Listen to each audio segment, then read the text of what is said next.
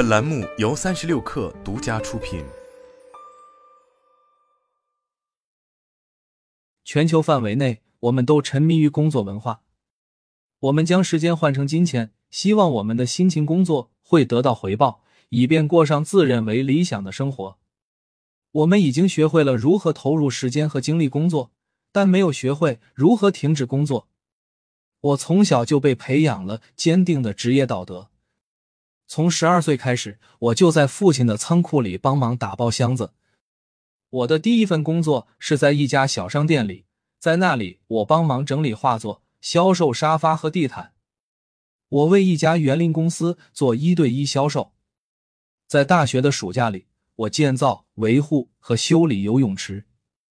毕业后，我在第一份正式工作中遵守同样的职业道德。作为老师，我在课堂上投入大量时间，向学生灌输知识。在工作的第九个月，当其他人都在考虑是否续签合同或找新工作时，我已经获得了一份前往印度的新工作。然后，当我搬到印度后，我开始进入初创公司的世界。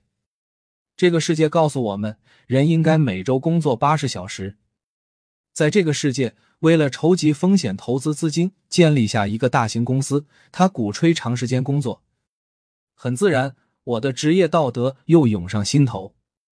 在印度的六个月工作结束之前，我已经获得了两份新的工作机会，并考虑创办自己的公司。在接受了其中一份工作机会的三个月后，我决定辞职并创办自己的公司。在创办 Brain Gain 的头几个月里。我过着典型的初创公司创始人的生活，通宵工作，依赖咖啡因，满满兴奋感。在经营这家公司满一年后，我完全精疲力竭。我在城市中四处奔波，给人接机送客，帮他们找住的地方，同时努力发展业务，赚更多的钱。我们有了一些进展，接下来是建立团队并筹集资金，开发相关软件。扩大公司规模，然后上述过程一再重复。两年后，我关闭了公司，因为它销售周期长、转化率低，无法提供我所需要的生活稳定性。这段经历给我上了宝贵的一课：长时间的辛勤工作并不能保证成功。从小我们就被教导，如果努力工作，成功就会到来；如果付出时间，就能实现梦想。但这是明显的谎言。事实是，辛勤工作不保证你得到任何东西，除了头疼、压力和焦虑。古老的格言“聪明工作不是辛勤工作，Work smarter, not harder” 才是对的。有时，拥有良好的职业道德是一件坏事。